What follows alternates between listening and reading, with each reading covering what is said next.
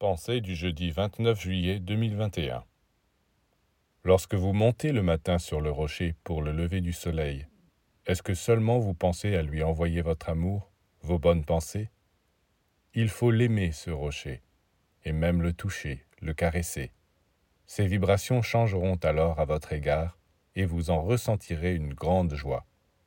Oui, caressez-le de temps en temps comme vous caresseriez la main de votre bien-aimé. Évidemment, il est rugueux comme la peau d'un éléphant, mais cela ne fait rien. Il est comme cet animal, rempli de bonté. Ne vous laissez pas tromper par les apparences. Vous croyez que le rocher est mort, qu'il est sans âme.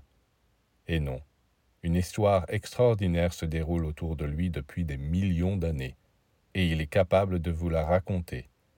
Si vous savez l'écouter, il vous instruira.